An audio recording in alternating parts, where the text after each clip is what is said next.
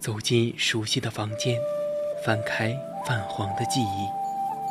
一条手链，每一颗宝石都可以达成一个愿望，让你找回曾经丢失的东西。一个瓷枕，可以让你美梦成真，亦能让你噩梦成真。每一件古物都有属于它自己的故事，默然等待千年，只为在此刻相遇。文物客栈，为你讲述每件古物背后的传奇。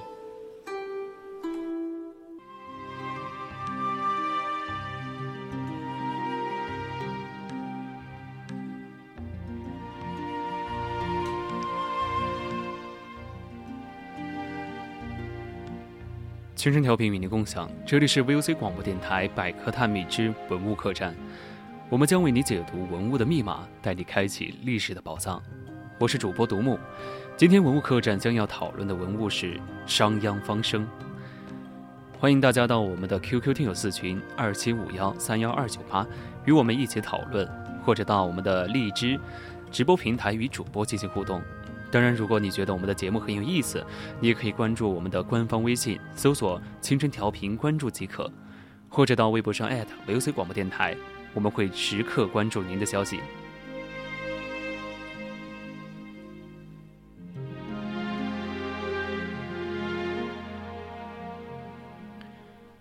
秦王扫六合，虎视何雄哉？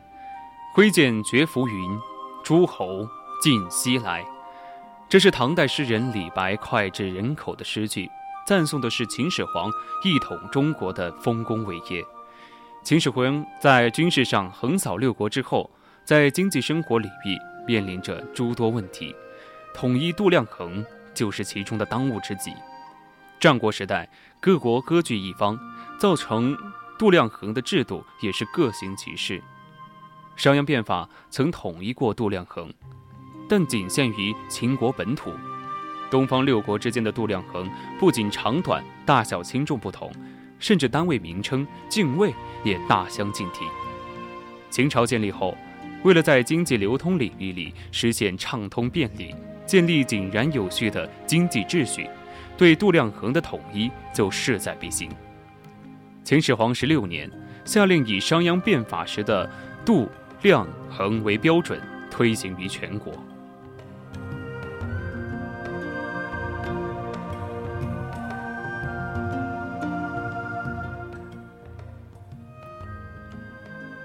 度量衡是指在日常生活中用于物体计量长短、容积轻重的器具的统称。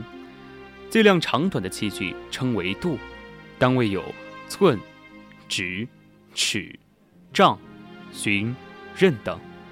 在这些名称中，尺是长度的基本单位，测定计算容积的器皿称为量；升是容量的基本单位。测量物体轻重的工具称为权或衡，也就是我们所熟知的秤砣。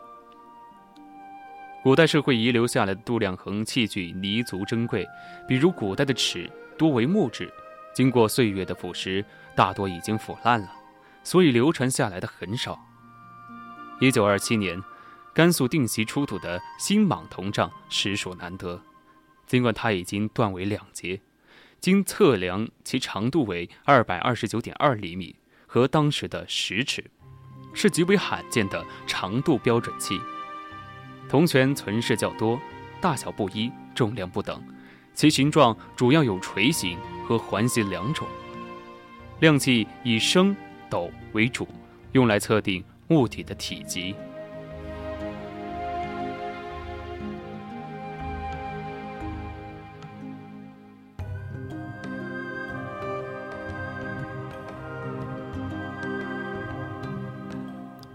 上海博物馆收藏的商鞅方生是古代度量衡中的典范。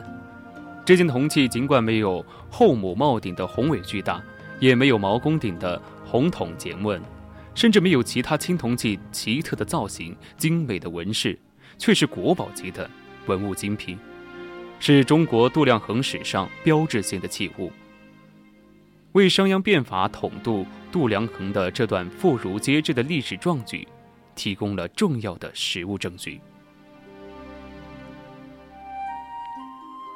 商鞅方升为长方形油饼量器，器长一百八十七厘米，纵七厘米，横十二厘米，深三厘米，容积为两万零二百一十五立方厘米，壁三面及底部均刻铭文。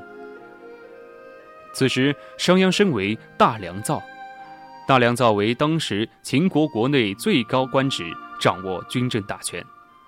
他在秦国推行变法，统一度量衡，就是新法中重要的举措。重权是秦的一个县，说明此器原是当时该县所用的官量。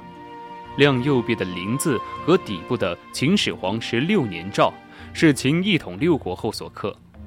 此量最初在重权使用，秦始皇时期又转移到陵地。陵地是何处？无从稽考。有学者研究出“陵”字下孔师“季”字，陵季亦为秦国县名，在今陕西大荔县。此器有确凿的纪年，并标明由秦国商鞅负责监制，底部刻有秦始皇二十六年诏书，说明秦始皇一统全国后的度量衡沿用了商鞅变法时所制定的标准。商鞅方身满身的腐蚀，蕴含着一个家族令人雕婉的收藏历史。商鞅方身出土于晚清时期。一九零三年，被当时的名流龚新明花重金购得。龚氏是合肥的名门望族，其祖先是明末清初著名的诗人江左三大家之一的龚鼎孳。龚家世代文圣秉礼，又笃好文物。龚新明和其长堂弟龚新昭曾对这件秦亮制拓考试，潜心研究。一九二八年。龚新明把有关商鞅方生的故事和资料都记录在《浦口汤泉小志》中出版。此书一出，世人皆知龚家收藏了一件盖世奇珍。后来，龚家的产业陷入困境，汇丰银行想趁此机会让龚家拿出秦亮作为抵押。万般无奈之下，龚新明的儿媳朱静怡变卖嫁妆。保住了商铁方生。一九三八年，龚新明辞世，在他弥留之际，曾嘱咐子孙：秦亮绝不可外卖，否则即为家族罪人。日寇侵华期间，日军也来强索秦亮。龚新明之子龚旭仁谎称被其父生前卖到国外，躲过一劫。新中国成立之后。上海博物馆的工作人员曾多次去龚家征集秦亮，费尽心思曲折迂回，最终也没成功。文化大革命时期，造反派多次去龚家、抄家，寻找秦亮的下落。前后经历了二十八天，最终在朱静怡的侄子家中找出了商鞅方生。至宝被夺。龚旭仁在悲恼中去世。文革结束之后，落实政策，被抄走的文物都返还给了龚家。龚家的后代感慨叹息致命，经过慎重考虑，最后将商鞅方身献给了国家。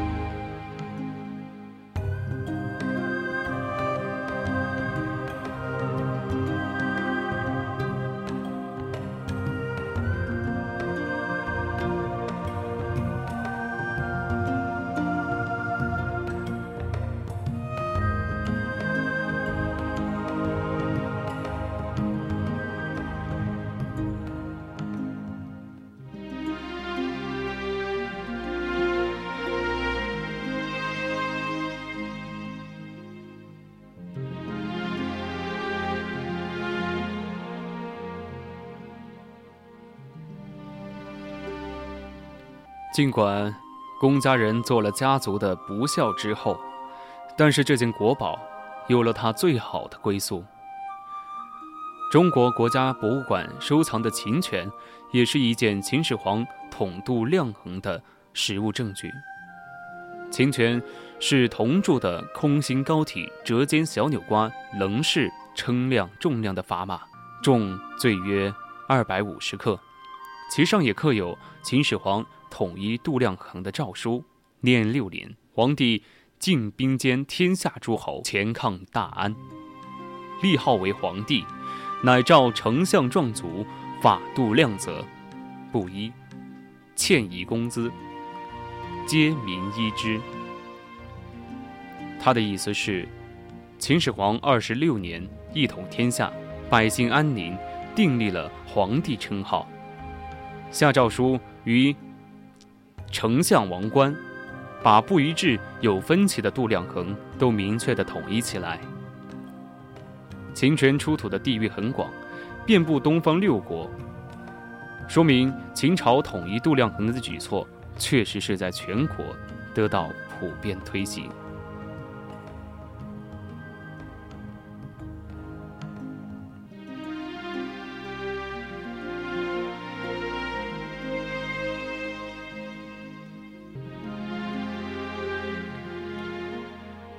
以上就是商鞅方生的故事。今天的文物客栈就到这里，敬请继续锁定青春调频，稍后是古人社区。